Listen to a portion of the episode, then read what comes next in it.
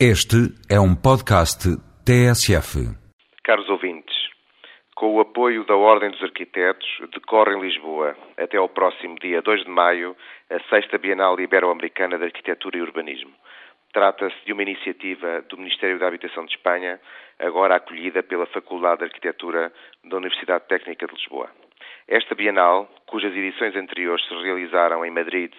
Cidade do México, Santiago do Chile, Lima e Montevideo, constitui o mais importante acontecimento da arquitetura e dos arquitetos da Ibero-América e inclui a atribuição dos prestigiados prémios às melhores obras de arquitetura e de urbanismo, neste caso, finalizadas entre 2005 e 2007.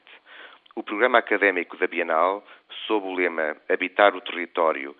desde a Terra e o Mundo, decorrerá ao longo dos próximos dias com ciclos de conferências e mesas redondas na Faculdade de Arquitetura de Lisboa, na Faculdade de Belas Artes, na Associação de Turismo de Lisboa e na Ordem dos Arquitetos. Entre os conferencistas contam-se os portugueses Manuel Aires Mateus e Álvaro Siza, bem como o indiano Charles Correia e o brasileiro Paulo Mendes da Rocha, respectivamente autores dos novos edifícios da Fundação Champalimau e do Museu dos Coches, ambos na zona lisboeta de Belém.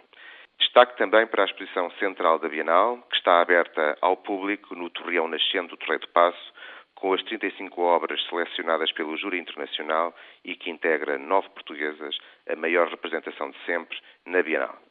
A sexta Bienal Ibero-Americana de Arquitetura e Urbanismo constitui, assim, um excelente pretexto para ampla troca de informações e de experiências e para conhecer as novas realidades da arquitetura e do urbanismo dos 22 países representados. De igual modo, servirá para estreitar as relações entre os arquitetos portugueses e os arquitetos e as organizações profissionais de muitos destes países, contribuindo para um novo quadro de relações internacionais da Ordem dos Arquitetos.